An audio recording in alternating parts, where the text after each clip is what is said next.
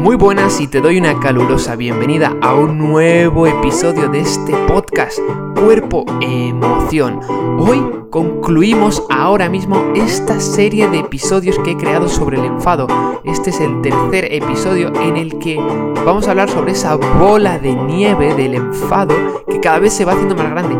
Y vamos a tratar de responder la pregunta de, bueno, ¿qué hacer para parar esta bola de nieve cuando yo me enfado? Así que quédate conmigo y empezamos. Muy buenas, gracias por estar aquí un día más. Soy David el Corbarrutia y te voy a empezar comentando una pequeña fábula, una pequeña fábula de Oriente. Decían que, decían que Buda estaba ahí, pues no sé si meditando, no sé qué estaría haciendo la verdad, pero estaba ahí. Y entonces llegaron una serie de personas y le empezaron a insultar. Cuando estas personas se fueron, llegaron unos discípulos y le preguntaron, Maestro, ¿por qué dejaste que esos hombres te insultaran sin tú hacer nada ni decir nada? Buda, el maestro Buda, entonces miró a uno de ellos y le preguntó, Si yo tengo un caballo amigo y te lo regalo, pero no lo aceptas, ¿de quién es ese regalo? El discípulo respondió, Si yo no lo acepto, seguiría siendo tuyo. A lo que el señor Buda respondió. Pues lo mismo sucede con las ofensas. Tú decides si las aceptas o no ese, ese regalo. Bueno, la moraleja de esta pequeña fábula eh, viene a decir que solo tú decides si aceptas o no las ofensas de otros. Ahora bien, creo que esta fábula tiene su aprendizaje como todas ellas, pero la vida real en ciertas ocasiones es un poco más compleja. Es decir, eh, es difícil estar completamente ecuánime, a no ser que, bueno, llegues a, lograr unos estados de ecuanimidad mm, altos, pues a través de, no sé, de una serie de, comportamientos, de pensamientos, de creencias que te lleven a estar en ese estado de ecuánime. Pero recuerda que cada emoción tiene una función adaptativa. Bueno, lo que lo que hay que tener en cuenta es que estar enfadado te hace estar más enfadado. Por eso se hace una, una, bola, una bola de nieve. Recuerda que hay que considerar que el enfado es una respuesta evolutiva contra una amenaza. Mira, el enfado es algo que está tan arraigado en nuestro subconsciente que es tan primitivo como el impulso sexual. Esos son dos series de impulsos que tenemos en nuestro cuerpo que son realmente primitivos. Claro, por eso el, controlarlo, hostis pedrín, hostis pedrín, es difícil. Entonces, tu cuerpo reconoce que si estás en peligro necesitas luchar contra tu enemigo y para que esté lo suficientemente débil y que tú puedas escapar. Mira, de hecho, hay un libro eh, en, el que, en el que el autor, que se llama John Crawford, es un, es un autor de un libro que se llama Manejando el enfado. Y él, él expone una cosa que yo leí que a mí me gusta, em, que dice que cuando a mí me, me, hizo un ajá en mi mente, ajá, ¿te ha pasado alguna vez esto que dices ajá? Bueno, pues lo que, lo que él comenta es que cuando tú te enfadas, tú imagínate que te has enfadado, pues se produce una serie de reacciones químicas que liberan ciertas hormonas que te hacen sentirte poderoso son químicos naturales eh, que se liberan para, para, prepararse ante una lucha. Entonces, eh, incluso reducen los niveles de dolor a veces, ¿no? Porque se liberan el torrente sanguíneo para anticipar algún daño que pudiera haber por, por esa lucha que se va a producir. Fíjate, lo interesante de esto es que estos químicos pertenecen a la misma familia química que la heroína. Suena así muy fuerte, son de la familia de los opioides, ¿vale? Entonces es como estos químicos te pueden hacer sentirte invencible y te puedes ahí de repente meter un chute de opioides y te vuelves adicto a estar enfadado, entre comillas, ¿no? Pero bueno, no tan entre comillas, porque hay personas que viven, viven constantemente enfadadas y, y bueno, y, cualquier evento o situación mmm, casi que es un disparador para que esa persona pues, se vuelva a enfadar. Claro, ¿dónde viene el origen de esto? Bueno, en los capítulos anteriores ya hemos hablado, ¿no? Un poco por... Ah, respondíamos la pregunta de por qué nos enfadamos. Pues bueno, de hecho, hace poco yo escuchaba un, podcast en el que hablaban, sobre traumas, ¿no? Y, era un, es un neurocientífico que hablaba sobre, sobre bueno, que, cuando una persona ha sufrido un, trauma grave, pues eh, cualquier pequeño evento, cualquier pequeño rechazo, cualquier pequeño no, cualquier pequeña adversidad, realimenta ese trauma. Bueno, si vives diariamente con enfado, de algún modo puede que estés incluso apegado o apegada a ese enfado.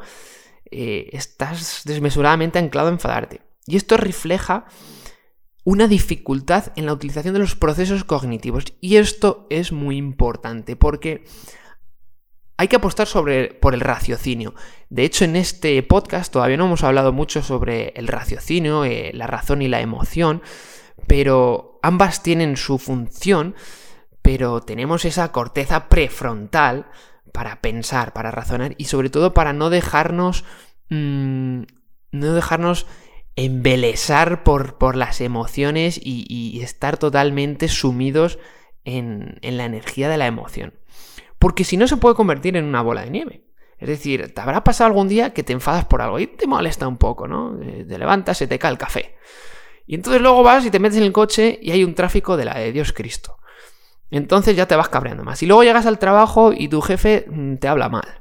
Y entonces ya cabe más. Y, ¿sabes qué pasa? Que luego llegas a casa y lo pagas con, con la pareja o con tu familia, con tus seres más queridos. Esto es algo que suele pasar. Entonces se va acumulando la bola de nieve. Entonces, como sabes que es importante que esa bola de nieve mm, no se haga grande, hay que, hay que encontrar estrategias para derretir esa bolita de nieve. Entonces, ¿cómo se derrite la bola de nieve? Te preguntarás, ¿no? ¿Cómo podemos derretir? Bueno, pues mira, te voy a dar, de, como normalmente hago, eh, una serie de consejos o una pequeña guía desde el punto de vista emocional y desde el punto de vista físico, aunque ambos van unidos de la mano, son, son, están anclados, están anclados, van juntos, es así. Pero mira, cuatro, cuatro pasos, cuatro pasos para derretir esa bola de nieve. Paso número uno, entender. Paso número dos, reconocer. Paso número tres, expresar. Paso número cuatro, transformar. Vamos a ver, lo primero, entender. Mm, tú, si en tu trabajo, mm, para realizar ciertas acciones, las tienes que entender primero, ¿no? Es decir, para cambiar algo hay que entenderlo. Si yo tengo que cambiar una bombilla, tengo que entender que el funcionamiento de la bombilla normalmente es que hay que poner la bombilla, hay que enroscarla. Hay otra serie de bombillas, ¿no? Y eso hay que entenderlo para cambiar. Con las emociones sucede lo mismo. Hay que entender y hay que saber sobre las emociones. Yo, te mira, a mí me gusta que cuando hago este podcast y, y explico esta serie de cosas, me gusta ser práctico, pragmático. Porque la teoría a veces es muy tal. Mira, coge y haz una cosa. Coge un papel y escribe las emociones que has sentido en el último día o en la última semana. Y si esto no lo has practicado o no tienes una comprensión emocional profunda, te garantizo que si eres honesto haciendo este ejercicio, pondrás a escribir y vas a ver que escribes cinco emociones. Me he sentido triste, enfadado, alegre, contento, tranquilo. Intenta decir cuándo. Claro, una vez haces ese ejercicio, vas a ver que es una locura la cantidad de emociones que pues, me he sentido tal, me he sentido rechazado, me he sentido irritado, me he sentido incómodo, me he Claro, tienes que conocer cuáles son las emociones. Hay cuatro emociones primarias, pero luego hay emociones secundarias. Recuerda la rueda emocional. Esa es una herramienta que yo, que yo recomiendo, ¿vale? Porque ahí se ve las emociones y las puedes nombrar. Claro, paso número dos, reconocer. Mira, esto es algo difícil, algo difícil, porque, mm, porque el reconocer a veces conlleva dejar el ego de lado, dejar la concha, la dura concha del ego de lado. Y reconocer que estás cabreado, que estás cabreada, reconocer que te sientes en la mierda, reconocer que te sientes frustrado. Y aquí hay una cosa que es muy importante, porque a veces el no reconocer es por, por, por miedos, por barreras, por creencias culturales, incluso a veces por sentirte culpable de que te sientes enfadado. Esto es algo muy común. Un día voy a hacer un episodio sobre la culpa en este podcast porque es una emoción que es... Mm, que es puede llegar a ser muy dañina, tiene su función adaptativa, porque toda emoción tiene su función, pero la culpa es una de esas, es una de esas emociones que, que tiene poca, poca chicha, poca chicha, pero que está muy presente en muchas personas. Y muchas personas que se sienten enfadadas constantemente, se sienten culpables porque se sienten así, se meten en un ciclo. ¿Vale? Yo me siento enfadado, me culpo porque me siento enfadado y sigo así culpándome porque no salgo de este enfado. Bueno, pues lo primero es reconocer. No se puede cambiar algo si no reconoces. Es decir, si va a cambiar la bombilla, tienes que reconocer el tipo de bombilla que hay que comprar. ¿Vale? Redonda, de pinchos, no de pinchos, pero bueno, de, de estas que encajan. O una, una bombilla que tenga no sé cuántos vatios. ¿Vale? Entonces tienes que reconocer. Reconocer y, esto es, es probablemente uno de los pasos más difíciles, porque entender es, tú te pones a estudiar y entiendes. Bueno, pues estas son las emociones. Practica, ¿no? Luego practica, pero reconocer es como, uff, voy a reconocer que estoy enfadado. Mm, y encima como lo haga en público, eso ya ni te cuento. Bueno, el tercer paso, expresar. De nuevo, me gusta ser sencillo y práctico. Lo que la mente calla, el cuerpo habla. Lo que la mente calla, el cuerpo habla. Lo que la mente calla, el cuerpo habla. ¿Qué es lo que calla? La mente, la boca. ¿Quién habla entonces? El cuerpo. Mira, el cuerpo dice mucho de sobre cómo te sientes. Si tú por eso tienes una buena conciencia corporal eh, y una buena conexión con tu cuerpo, vas a saber cómo realmente te sientes. Pero hay que expresar, hay que expresar la emoción. Normalmente hay dos modos de expresar la emoción. Uno a través de la palabra, hablando, expresando, me siento así, me siento asá, me siento allá. O a veces, claro, esto está muy relacionado con la terapia clínica, psicológica o psicoterapéutica. No todo el mundo se puede permitir eso, o no todo el mundo mm, a veces necesita expresar mm, su enfado, su rabia, a no ser que sea algo patológico o muy o ya más intenso, simplemente necesita expresarlo. Entonces a veces expresarlo con alguien de confianza o en otras ocasiones una técnica que se ha demostrado que es muy efectiva es el escribir. Escribir cómo te sientes. Echar las emociones fuera. Si las mantienes dentro, tu cuerpo va a hablar. Te va a salir un grano en el culo. Luego te va a salir un poco de alergia en, no sé, detrás de la oreja. Y luego pues vas a tener una migraña. ¿Vale? Eh, bueno, te lo digo así un poco a nivel eh, sarcástico, pero tiene su parte, gran parte y peso de verdad. Entonces, expresar. Entonces, entender, bueno, pues voy a ver cuáles son las emociones y voy a escribir las emociones, reconocer, voy a reconocer que estoy así, me siento así, me siento así, y luego lo vas a expresar. Claro, mm, ahora te voy a explicar una cosita cuando lo, lo de expresar, que esto ya lo hablaba en uno de los podcasts anteriores, eh, que te recomiendo que escuches, que es en defensa del enfado.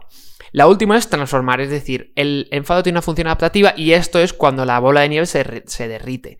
Porque a veces te puedes quedar anclado en el expresar y rumiando, y rumiando.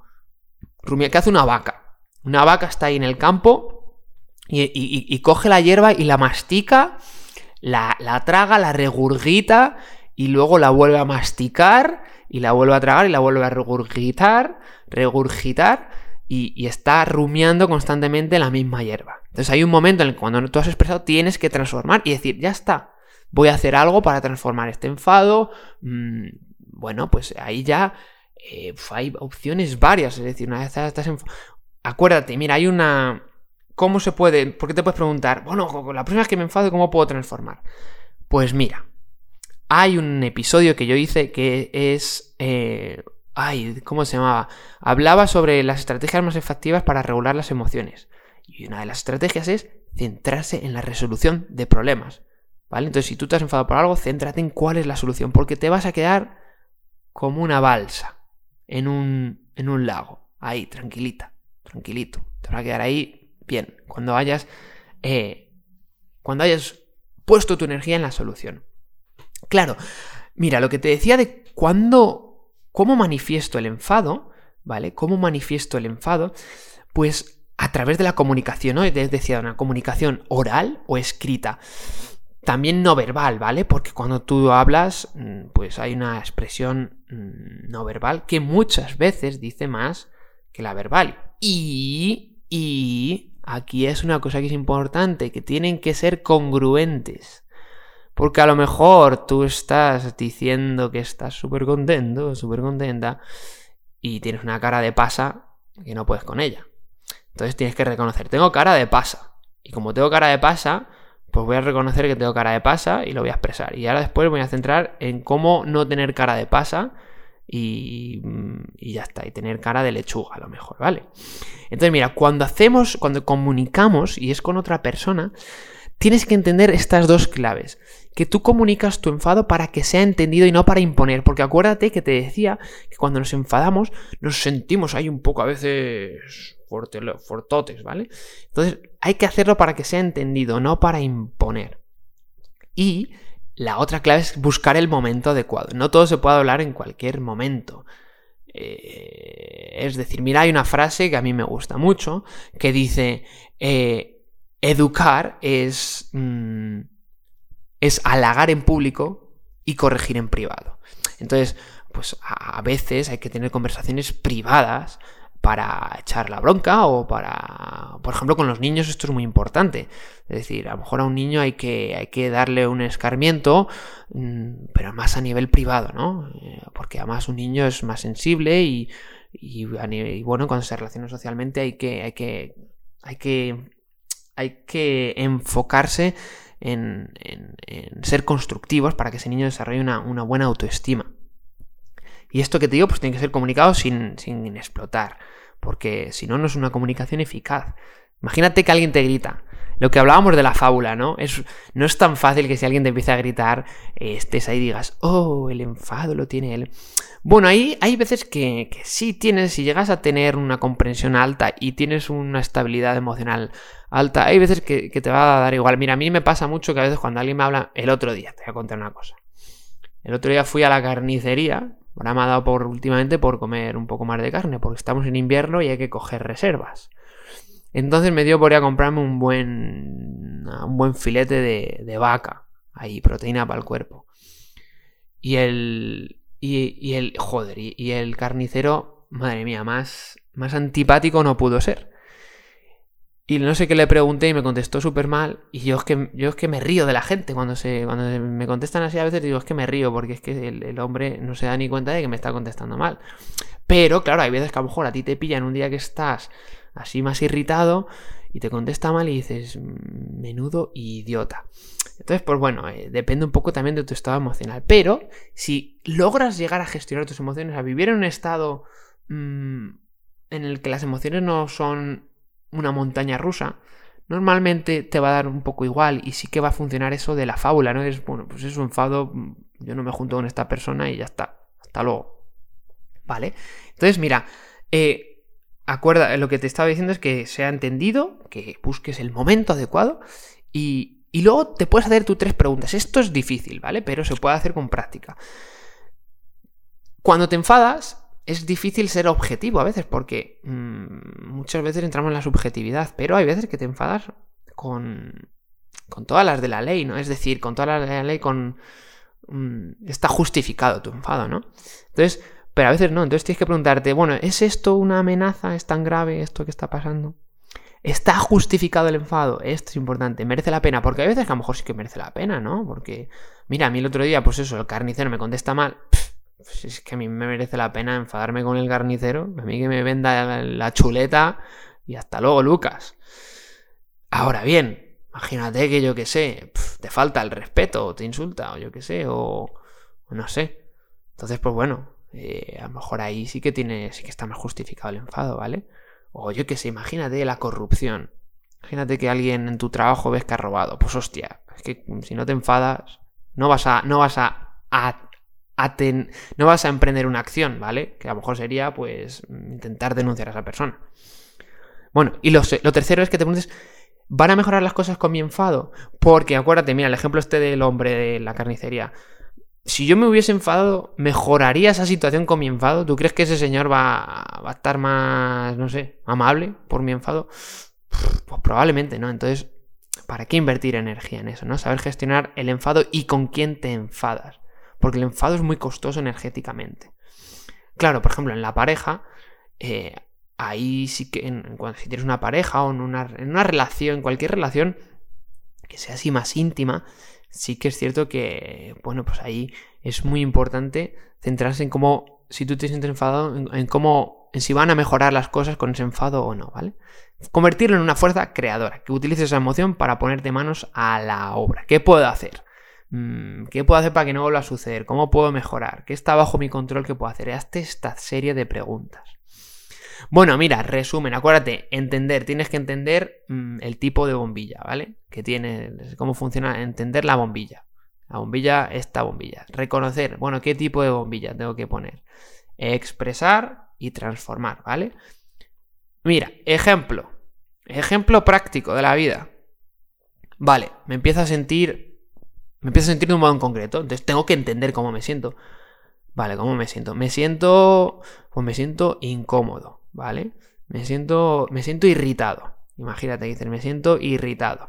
Vale, pues digo, joder, pues mira, me siento irritado. Entonces lo tienes que expresar y a lo mejor, claro, ¿por qué te sientes irritado? Pues a lo mejor le cuentas a un amigo, joder, pues mira, me siento irritado porque últimamente estoy en el trabajo muy estresado porque pues, que estoy trabajando 8 horas al día, casi no tengo tiempo ni para comer. Transformación, función adaptativa. Vale, ¿cuál es la solución? ¿Cómo puedo enfocar en la solución para estar menos estresado, que no tengo tiempo ni para comer? Bueno, pues a lo mejor prepararte las comidas mejor, eh, pedir algún descanso al jefe, intentar distribuirte tus descansos de manera mejor, buscar la solución, ¿vale? Claro, desde un punto de vista físico, ¿cómo hacemos que la bola de nieve se derrita? ¿Vale? ¿Cómo podemos hacer desde un punto de vista físico que la bola de nieve se derrita? Hay muchas estrategias, mira. Yo utilizo la liberación miofascial, yo me centro desde la biomecánica en, generar cambios físicos y eso desde luego que genera en cierto modo cambios emocionales.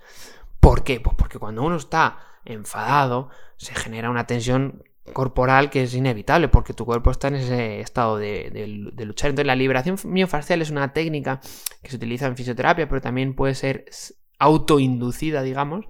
entonces, para que lo entiendas, si no estás familiarizado con, este, con esta terminología, pues es como aplicar presión en ciertos puntos corporales y, que se relaje. Eso crea una serie de, adaptaciones fisiológicas como hidratación, aumento de la circulación sanguínea, aumento del de, eh, oxígeno y otra serie de respuestas. La respiración. Por ejemplo, esto es una técnica una técnica que es que es de sentido común. La habrás escuchado. Cuando te empiezas a sentir muy enfadado, coge y respira. Respira profundo. Y haces cinco respiraciones y cuentas. Uno. Dos. Claro, a veces no tienes que hacerlo ahí. Pues si estás en un grupo social, a veces tienes que hacerlo. Pues. Pues un poco ahí. Sin que se note, ¿no? Camuflado. La respiración. Otra estrategia desde el punto de vista físico para. Mm, para que esta bola de nieve se derrita. Pues, por ejemplo, aumentar el umbral del estrés. ¿Vale? Esto, eh, quizás un día haga un, eh, episodio. Déjamelo en los comentarios si te gustaría. Aumentar el umbral de estrés, pues por ejemplo, una técnica que se utiliza es eh, duchas de agua fría. yo eso, pues mira, personalmente no lo hago mucho, pero sí que lo he probado en algún momento de mi vida. Pero eso aumenta el umbral del estrés, entonces cuando tienes mayor umbral del estrés, pues es más difícil que... cuesta más que te llegues a estresar y que te enfades, porque el estrés y el enfado están muy asociados, ¿vale? El estrés, bueno, es... Eh, de hecho, con el estrés, eh, el año que viene, o dentro de poquito, haré una serie de, episodios sobre el estrés. Y luego, pues hacer ejercicio físico. Esa es otra, otra opción que tienes desde el punto de vista físico. Claro, aquí ya podemos ir a los detalles. ¿Cómo hago la liberación miofascial? ¿Cómo respiro? ¿Cómo aumento el estrés? ¿Cómo hago ejercicio físico? Porque claro, mira, mira, te voy a comentar una cosita. Ejercicio físico, vale, pues me voy a correr. Entonces, como hay gente que tiene una personalidad quizás más ansiosa, quizás más neurótica, porque esto es así, a veces cuando yo hablo sobre esto, eh, parece que es como mucha etiqueta, pero está reflejado en la literatura y las cosas hay que verlas hay que verlas como son. Y hay personas que tienen una tendencia más neurótica, más ansiosa, y es así. Y, bueno, y a personas que tienen una tendencia más mm, eh, complaciente y más de decir sí, sí, no saber decir no. Entonces, bueno, esto es así, es psicología pura y dura. Y, y bueno, pues lo que te decía es que hay personas que cuando haciendo ejercicio físico, pues se van a, los extremos. Venga, pues me voy a ir, me voy a, ir a correr 80.000 kilómetros y ya está, y me siento bien, claro, te sientes bien porque tienes una liberación de endorfinas, pero a largo plazo es eso sostenible. Bueno, el ejercicio físico siempre va a ayudar, ¿eh? De hecho, el ejercicio físico es una. Mm, tiene un alto grado de evidencia, por ejemplo, contra. en el tratamiento de la depresión. ¿Vale? Aparte de otra serie de, aparte de otra serie de, intervenciones, ¿no? Eh, tanto, sobre todo psicoterapéuticas y algunos casos, en algunos casos farmacológicas. Pero bueno, yo en este caso no me voy a meter mucho, eh, aunque porque creo que, influye mucho también el estilo de vida, pero bueno, depende del caso, porque una persona que esté en una depresión, pues dile tú que cambie el estilo de vida. Bueno, eso es, complejo. Entonces, eh, debería hacerlo, ¿eh? debería ser uno de los puntos a abordar, digamos. Bueno, mira, entonces tienes una serie de recomendaciones a nivel físico y otra serie de recomendaciones a nivel emocional. Las dos van juntas, ¿vale? Pero, eh, bueno, hay, que combinarlas porque hay en ciertos momentos que, bueno, pues que, que hay que combinar las dos. Porque tú puedes hacer mucho ejercicio, puedes hacer muchas respiraciones, pero si no expresas esa emoción, mm, va a seguir estando dentro, va a seguir estar, va a seguir dentro. Pero bueno, hay otra serie de técnicas como la meditación en la que tú no expresas la emoción, pero la observas, ¿vale? Entonces ahí también, pues bueno, se ha demostrado que eso puede, que eso ayuda. Bueno, pues esto es un poco todo. Mira, hay ciertos estudios científicos. Lo que yo te cuento está basado, pues, un poco en, sobre todo en, lo que leo, en lo que estudio, también en experiencia personal. Pero hay, hay ciertos estudios en los que, en los que se ha podido ver cómo afecta al dolor, ¿vale? Esto es lo que no hemos hablado mucho, pero cómo afecta al dolor físico todo esto que hablamos, ¿no? Cómo se somatiza en el cuerpo el, dolor emocional y en concreto tres aspectos que influyen a que ese dolor esté eh, en el, en bueno, a que, se, a que esta persona, a que una persona experimente dolor en el cuerpo por una somatización.